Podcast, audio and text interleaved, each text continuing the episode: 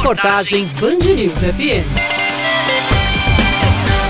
Quando a gente pensa na recorrência dos casos de maus tratos a animais, automaticamente já ligamos esse fato à falta de leis mais severas para quem pratica o crime. Mas agora o Congresso parece ter sinalizado que não aceita essa cultura de impunidade. O Senado aprovou esta semana um projeto que aumenta a pena para dois a cinco anos de reclusão para quem praticar ato de abuso, maus tratos, ferir ou mutilar cão ou gato.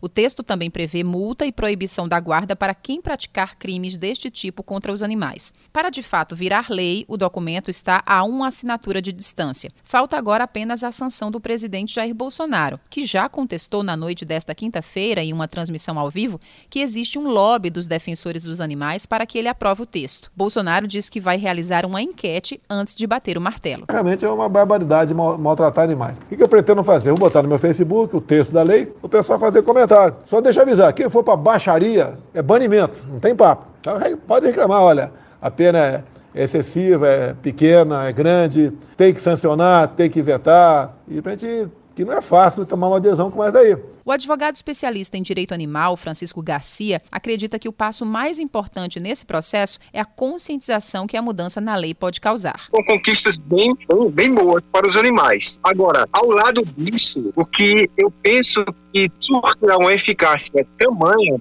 é a parte educativa. Então, nós temos que investir na educação animalista, no que diz respeito à disseminação do princípio da dignidade animal, que é um princípio encartado na nossa Constituição Federal é esse o papel é, que o gestor público, os gestores públicos têm que desempenhar agora, além de fazerem acontecer essa lei depois da sanção presidencial. A lei só tem sentido de existir se o agressor passar a ser réu. E para isso, Francisco Garcia explica que as pessoas precisam formalizar a denúncia. Ela pode ligar para o 190 e é a pessoa que atende é obrigada a mandar a viatura para o local. Se não mandar, aí pode haver a denúncia diretamente na corregedoria da polícia. Pode ir ao, à Delegacia dos Crimes contra o Meio Ambiente, que funciona lá na Central de Polícia, ali na entrada do conjunto Ernesto Geisel, pode ir ao Ministério Público fazer a denúncia. Caso seja sancionada pelo presidente, na prática, o aumento da pena diminui as chances de suspensão dos processos criminais, mesmo que não resultem em prisão efetiva do agressor.